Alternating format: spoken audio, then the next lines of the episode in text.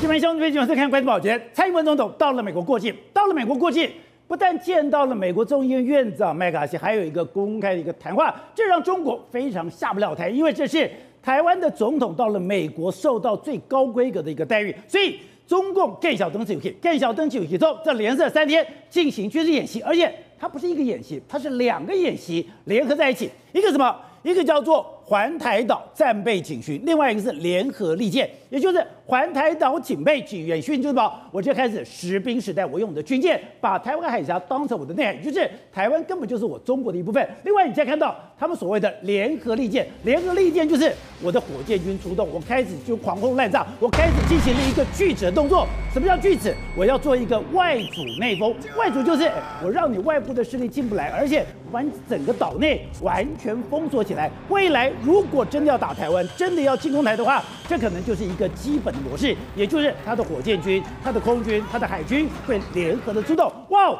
这个东西根本就把台湾给吓死了。所以就是看，在这个时刻，不是只有台湾高度戒备，现在日本日本也高度戒备，因为今天山东号日中国所有的动作，日本全部有非常仔细的报道，甚至我们看到了美国尼米兹的航空母舰也过来了，甚至他们伯克级的战舰也过来了。所以一个演习又让整个台海陷入一个非常紧张的状态。好，我们今天请到了来宾，在对方首一档财经专家黄寿寿，你好，大家好。好，这是美岛电视报头条吴子嘉，大家好。好，第三位是时事评李正浩，大家好。好，第四位是全球防卫杂志的采访主任陈国明，大家好。好，第五位是商周的总主编吕国珍，大家好。好，第六位是战略专家林廷辉，大家好。走，是。中国这次不是一个演习，对，你说它是两个演习，两个演习跟刚刚讲的，我的军舰是满载，满载的武力巡视，等于说我要在台湾海峡。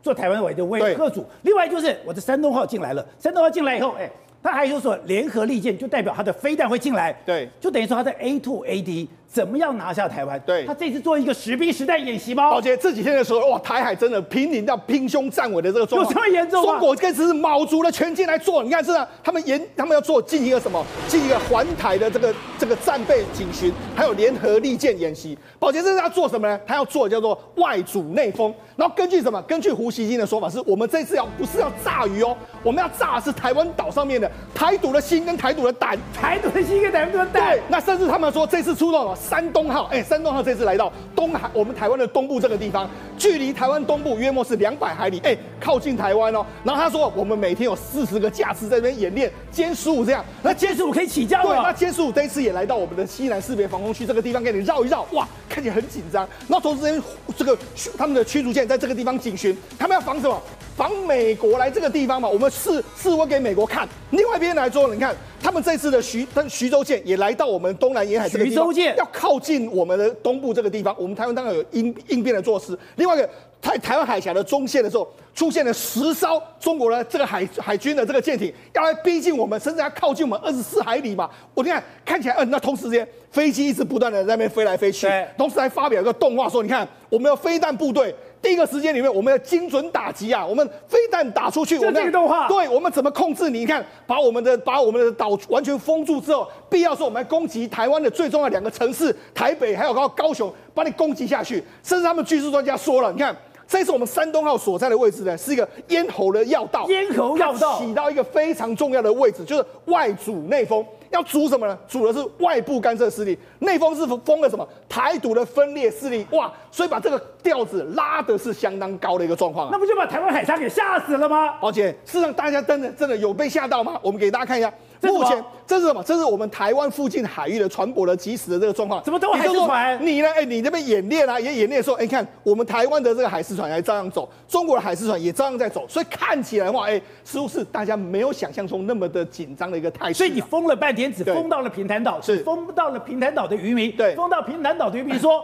他们快活不下去了，因为他在那个地方进行实弹军演，实弹的军演，其他地方都是互相对峙，哎，没有没有什么军演，所以没有擦枪走火的这个状况。而且这次的军演，刚刚讲的，也不是只有台湾关心，日本也关心，这些美国都进来了。对，没错，这次的这个军演里面来说的话，因为山东号在我们东海岸这个地方，你看山东号出现之后，宝杰那美国还有日本都相当的紧盯你。美国的尼米兹号也来到你的周边约莫两百海里的位置，它在盯着你。另外一个，我们要至目前为止，山东号大部分的状况是日本发布，他说他现在在什么位置，他把这三天他的位置都标示的非常清楚之后，他还跟你讲说他每标定，对他每一天大概约莫演练了多少架架次来说，那飞到我们西南航空识别区这个地方，他都把它标定出来。那日本比台湾还清楚。对，另外当然还有什么？还有包括说我们在东海岸这个地方的话，我们的他中国的徐州舰来到这个地方，跟我们的宜阳舰在这个地方互相的对峙。那你看，更不用讲，他们出动了非常多的架势，在这个地方飞来飞去，飞来飞去，也就海陆海空的两方面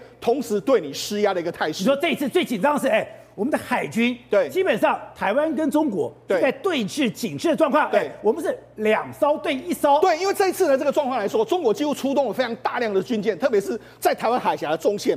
根据媒体的报道说，一度有十艘十比十的军舰在那个地方互相的这个对峙，甚至啊，中国的太原舰呢要来到我们二十四海里这个地方，那来到我们二十四海里，要进二十四海里，对，那我们当然我们的敌化舰马上就出动。你看，我们敌化敌化舰，我们还有警戒它嘛？中国一三一就是所谓太原舰，如果你继续。前进的话，我们要采取驱离的相关的行动。那你看，我们是用两层的防卫。你说第一层防卫是敌化舰，第二层防卫还有海巡的这个舰艇在后面。也就是说，我们是用一艘对两两艘对一艘的态势。这就是海巡的画面。对，那因为这个地方是非常紧急，他们如果进入二十四海里的话，等于是进入我们的领海，我们必须要做相对应的这个作为。所以你说，在这一次的演习里面，这三天的演习里面。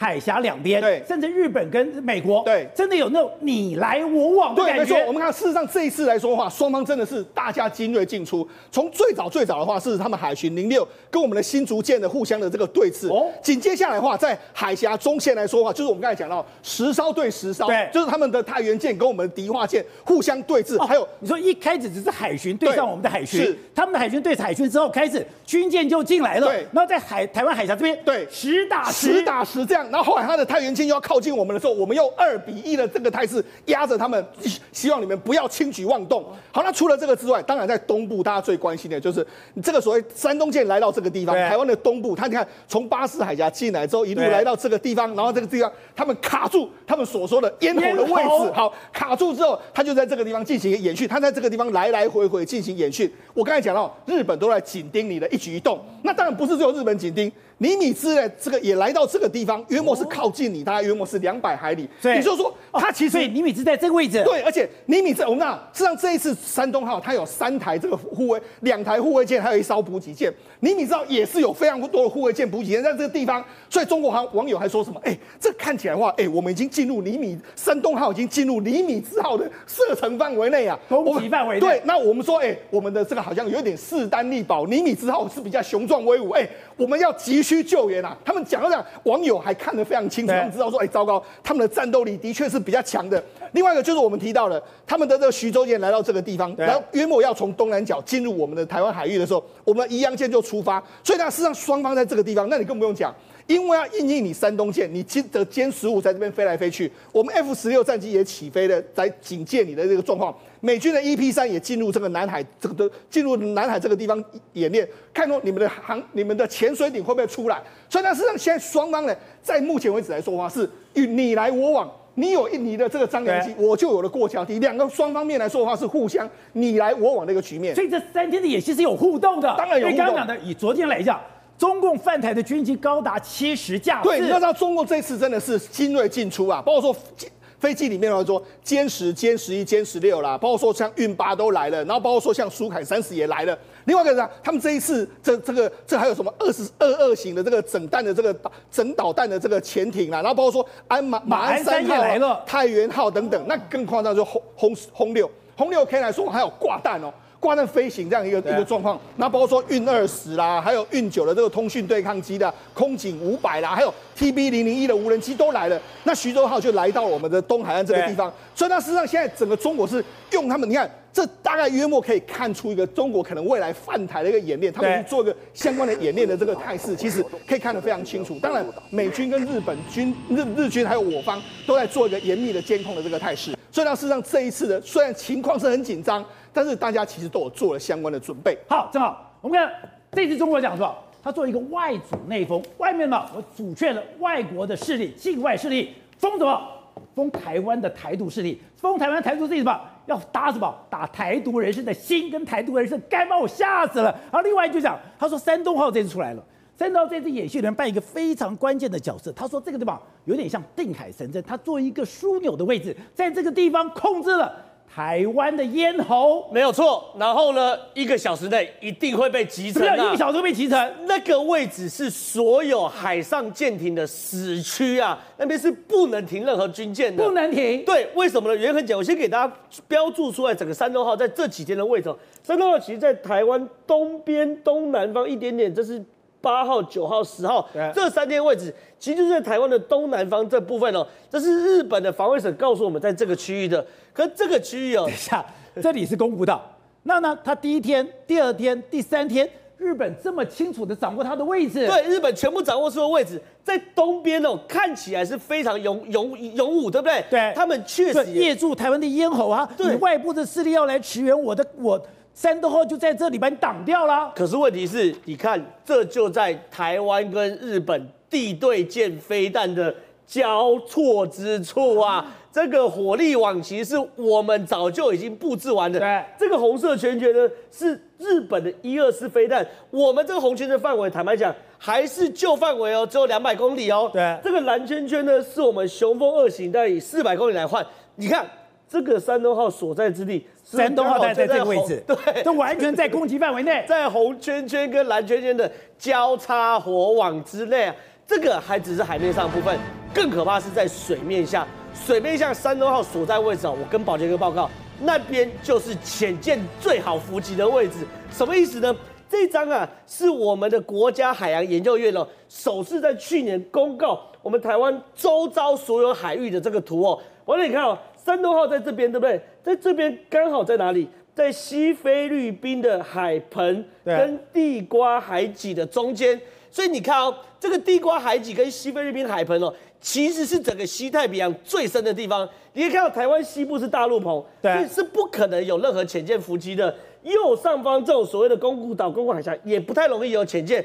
可是哦，台湾东部这个西菲律宾海盆哦，其实是个天然的潜舰伏击区。然后呢，因为水很深，对，山东号不怕死哎，就在西菲律宾海盆上面。然后呢，这边有个瓜加海脊，瓜加海脊，如果你把潜舰藏在瓜加海脊的右边呢，等于是有个天然的海脊把潜舰挡住。所以哦，美国智库的人一看到山东号这个位置，就说，如果真的要打仗的话，这边一个小时之内。就会面临到日本、台湾还有下面核子动力潜舰的伏击，所以说，你以为说你在这边控制了台湾咽喉，你以为这边你可以做外阻内封，可是刚刚讲到，你这个位置刚刚什么？你这个位置刚好是台湾。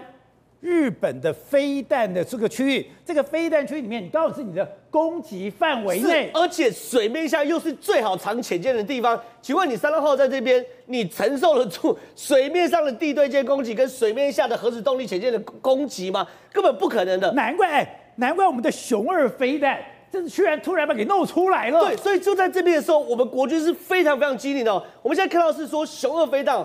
大量的这个往横村那边去做集结的画面，哦为什么？因为雄二飞弹在横村这边集结哦，这个画面呢，非常多军事迷跑去看，为什么？因为这就是我们的海风大队。海风大队如果呢，我们其实可以布置在两个地方，一个是恒村，另外是台东。可问题是你布置在恒村，它相对于山东号，它有什么保护？有个中央山脉做屏障来去做保护。哦、所以你看到咱们带回来看，我们山东号在这边，在这一块地方，在这块地方。可我们把我们的海风大队布置在横村这边，对山东号来说，他如果要打海风大队，反正不容易。这边隔一个台湾海峡，那我们打得到吗？打，我们打得到，因为呢，我们每次试射都在横村这边射无限高的雄二飞弹。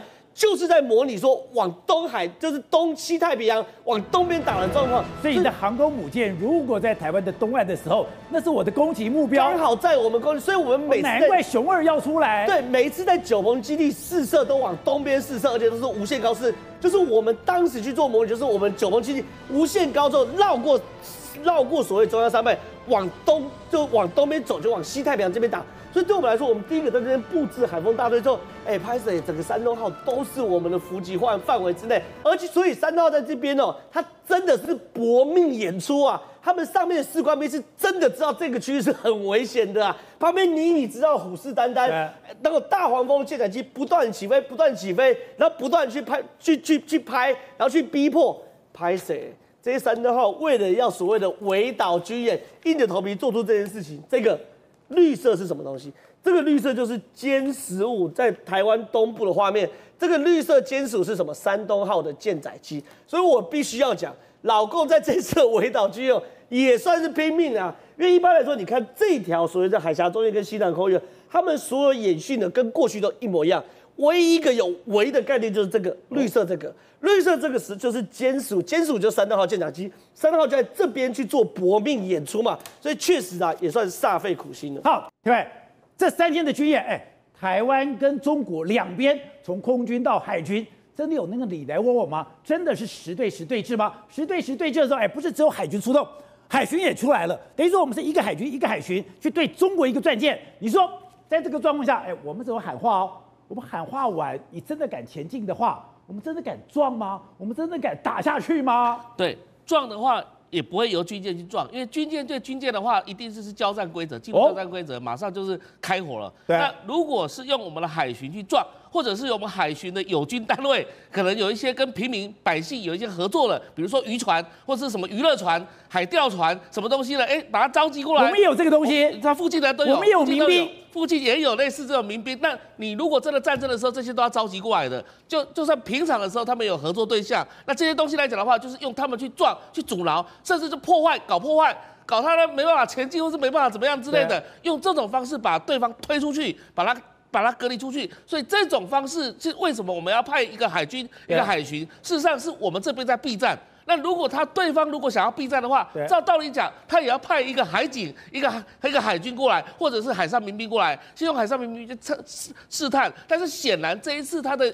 他的演习的目标，他其实就是在震撼、威震台湾人的民心啊！因为他要认为说，他的所有的军舰摆阵摆出来之后，我一吓死了，哎，感觉好像就是要马上来打你的样子。但是事实上，整个作战手法不应该是这样子的。他所以刚刚讲海巡经验讲，我们今天喊话的是海巡喊话的，海巡提出警告是海巡提出警告的。所以如果真的他敢越雷池一步的话，冲上去的是海巡，对，因为海巡他是海上警察，他是具有警察身份，不管是行政警察或司法警察身份。我现在告诉你说，哎，你现在越雷池一步，我现在就依照我们的行政法规来搞你。哎，这时候就尽尽量去避免那个战争发生。但是如果你让海军直接面对他的这个解放军的军舰来讲的话，直接冲撞上去来讲的话，那可能就会直接有这个开枪走火的这个可能性出现。所以你可以看到，我们政府在因应的时候，它是有步骤在做因应的。那这个对方来讲，他应该也看得很清楚，他也知道你在搞什么，搞什么状况，所以他现在来讲布阵布在那边，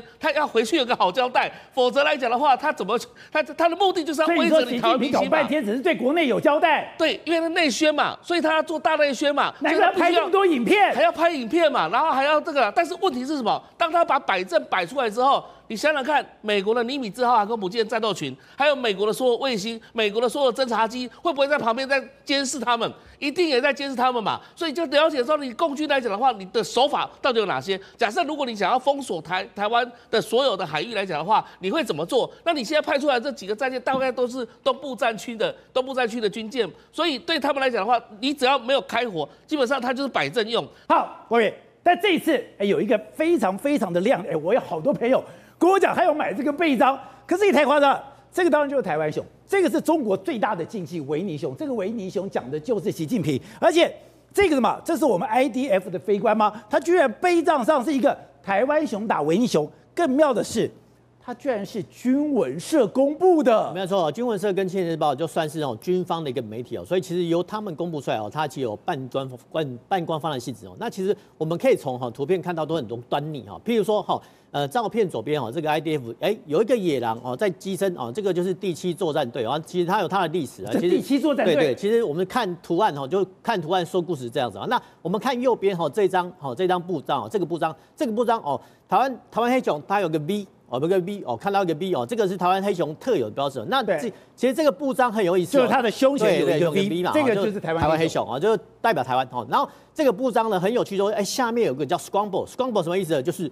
紧急起飞，哦，就然后它上面还有一一行英文字叫 We are open 二十四 dash 七什么意思呢？二十四小时随时起飞。对，就是每一周有七天，二十四小呃每一天有二十四小时，一天之内呢，我随时都可以紧急起飞。就是说这个布章代表说，你共军呃几架次来，我几架次哦，一定都会全天候的起飞哦。这个是呃代表说哦，其实是民间人士哦帮忙哦国军加油，然后去生产哦这个布章哦，它的用意是这样子。那是我们的国军居然贴在自己的背章上，而且你刚刚讲。这是一个野狼标志，对啊，这个野狼标志，这个 IDF，哎，它是有历史的，它有历史。但其实我们去查，比如说你去查啊，第七作战队，然后现在现在比如说中华民国空军的官网，它都有介绍。那其实它是啊，比如说一九三五年哦，从啊呃南昌成立呃到。叫第七队，那后面严格哦，那现在进驻到呃清泉岗基地。那其实呃这些布章哦，他们的用意都很简单，就是说透过哈民间的力量哦，帮哈国军加油打气哦。那其实像哦，比如说我这边有带带解布章，我们我先讲哈这个布章哈，这个布章目前呢，你去收已经收不到了，人家已经接收预定，一定要接收预定了，因为它都已经优先对，已经已经。呃，可能抢不到了，它它比鸡蛋还难抢，这个没办法。那我们再看哦，这个这个是我收集的。那其实民间有人会怎么帮忙国军哦？你看哦，这个是啊，比如说这个是裴洛西长哦来台的时候哦，呃帮忙哦帮忙生产的布章哦，就帮忙替大家哦加油加气。然后呢，这个是上次哦，你还记不记得呃美国空军把那个气球气球？呃，你看呃民间厂商它还分分为两个版本哦，一个是彩色版的哦，一个是。低阶版的低民适度的，所以你要什么呢都有。那其实这些呢，这些布章的生产呢，就是呃让哈这些呃比如说民间的爱好者哦，甚至部分的然后现役的官士兵来贴上去呢，帮哈呃部队还有提振民心士气。那其实这些布章呢，其实很早就有了。譬如说，我这边再举一个例子。这个是一九九六年的台海飞弹危机哦，在这个危机过后呢，哦，其实呃，不管是美国或是我们，其实都有呃厂商的生生产做过这步骤哦。或者另外两岸之间有一个让人家觉得紧张的关系，是因为中国的经济真的太糟了吗？现在大家反而担心中国的经济太糟。会不会等于说出口转内销嘞？对，中国政府现在多紧张嘛？广东省政府近最近的消息就是把三十万的年轻人要安排下乡去工找工作，因为三十万，因为他从今即将要举办这礼拜是中国最重要要看中国经济指标最重要叫广交会，每年都是总理去开幕的，它是中国进出口贸易的晴雨表跟风向标，对，它简称叫广交会，其实叫中国进出口商品交易会。但但是它在广州，所以叫广交会。对，它是世界上最重要的进出口贸易的展览会，每年都有上万家业者来这里参展，而且中国每次要参展之前都会先邀请客人来，还有预告要下单。结果今年的状况非常惨，所以广东政府为什么这么怕？就是因为这样很惨。这个是所以才说要三十万人下乡。对，所以商务部长王寿，商务部的副副部长王寿文说，他有一万五千一一一万五千家的业者有做问卷，结果问卷调查都出来了。今年的订单会下降，今年的外贸情势严峻且复杂，而且整个出口衰退的状况非常明显。他不都解封了吗？他不都恢复生产了吗？马云都回来中国了。没错，这就是这个这一场广交会为什么大家这么怕的地方是，这是疫情解封后第一次中国要邀请全世界人回去看广交会，结果问卷调查是没有人要回来下单。那状况疫情解封也回不来。对。下单的状况、预告订单都非常好，所以今年外贸状况非常的严峻。所以谁没有下单？我们来看，因为他也讲出来了，王绍文自己讲了，对美国出口减少二十一趴，对欧盟出口减少十二。你会觉得很奇怪，为什么美国掉的比欧洲还要严重？理论上全球经济都不好，你是一样吗？反而美国越来越严重。而且我们来看一个东西，你说中国对美国出口下降了百分之二十一。下降五分之一的很多哎、欸，而且欧洲的状况应该比美国差。理论上，欧洲进口的商品是减少嘛，因为它去年一整年都经济不好，俄乌之战战争经济也都不好。法国人还在上街头抗议，怎么美国人不买中国的商品？而且我们来看哦，广交会卖的商品不是科技战、半导体贸易的哦，它很多是建材、家具、五金工具、居家消费，它是一般商品哦。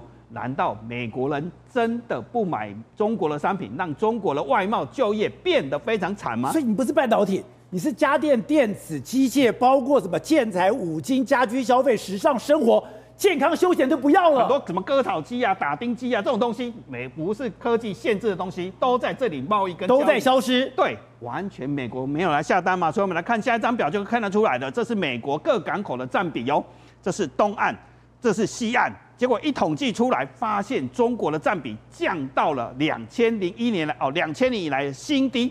也就是说，中国卖到美国的货柜越来越少。这个表，这个对比更明显。东从东协出发了，增加了两成；从中国出发了，减少两成。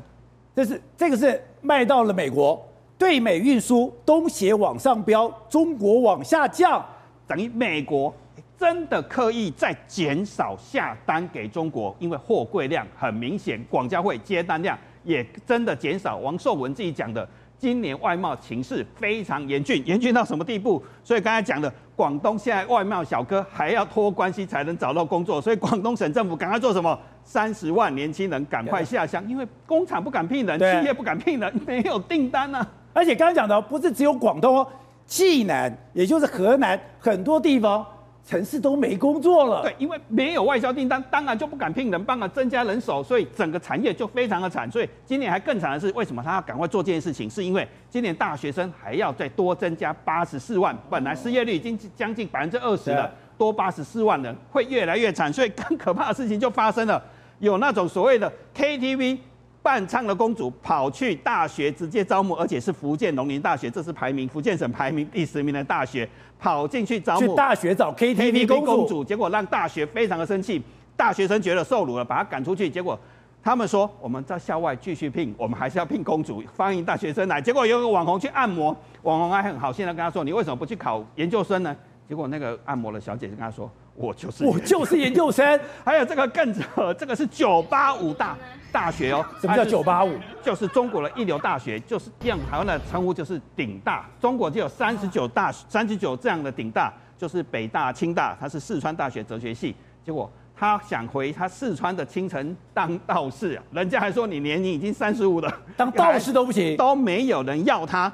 好，这个更有趣，这个是上海有一个。外国人老外去跟店员要点最辣的东西，结果他还点不，店员听不懂，他还帮他解释解释。外卖小哥很厉害，外卖小哥的英文比店员还好。结果这个外卖小哥是是所谓的硕士。结果中国没统计哦，中国现在送外卖的人高达八千万人，其中有六个六万个大学生。所以很多人说说，到底是对不起学历，还是中国对不起年轻人？好，所以董事长刚才讲的，现在反而我们最担心是中国的经济真的下滑这么严重吗？而且刚刚讲这个数字是。现在从中国外销到美国的数字是大幅减少，大幅减少吧，减少百分之二十一，这代表五分之一没了。这五分之一不是高科技产品，连什么家居休闲呐、割草机啦，全部美国都不买了吗？不是，它美国的订单已经转到东盟了，主要是转到东盟了。东南亚现在整个起来了嘛，哈，所以现在那现在，所以现在目前来讲的话，所以中国的产业真的回不来了。我举个例子这样讲，我一个朋友他在广东。开工厂的，他现在呢，目前到他把开一个，他现在另外在这个在越南投资这个工厂，他跟我讲一个很简单的概念，他说我现在他在这个广东的时候呢，叫台商，台商是什么？台商什么概念呢？很模糊嘛。台商的，可是如果他到了越南是什么？是吧？是外商，这外商就跟日本人跟其他国家人完全一模一样的待遇啊，他根本没有顾虑啊。没有什么税的问题，没有什么人头的问题，没有什么员工都没有了，就很简单，我就是一个外商。可是你在中国就很复杂，你这个地位很复杂。现在是台商，台商现在退出你也知道，钱拿不出来。对。然后员工跟你之间钱拿不出来，钱拿不出来，现在你要把从银行要领钱都很困难了啊，你要退出就很困难，所以这就变成说。他到了越南之后，觉得哎，开始变得很单纯一个方式。那这种例子呢，屡见不鲜，不是只有在越南，在其他的东盟国家里面也都出现。所以这个就是说，资金跟这个定资金先走，对，然后生产设备走，对，然后订单跟着走，对。所以他们是同步转移的。那个不是一个很简单说啊，你现在看到了啊，现在降了百分之二十，不是的，那个二十已经是在两三年前的钱。对，都已经走了，都已经走了。那等于说，这百分之二十会越来越严重哎。但这个一定会越来越严重啊，因为可是因为美国已经找到了替代市场，也找到了购买的对象嘛。那东盟是主要的供应对象，它已经被替代掉了嘛。所以现现在问题是说，所以它这个经济现在熄火的问题确实非常严重，而且年轻人的失业也很严重。尤其刚刚讲过的，哎，广东要叫三十万的青年赶到乡下去，他要乡，他到下乡的概念是什么概念，你知道吗？他就鼓励，他有出贴出公告，鼓励三十万青年到乡下。但是你注意看它里面内部的内容呢，其实他真正安置到要下乡工作安定下来的人，大概只有两万人。换言之讲，即使到乡下，也没有那么多的工作机会，也只有两万个工作机会，而且两万人会不会待下来？待不下来，但也最后也一定待不下来嘛。所以，它整个是它一个整个的概念，现在整个的经济策略面临到一个极大的、非常大的挑战，而且很，我想短时间之内哈，情况会急速在继续恶化中。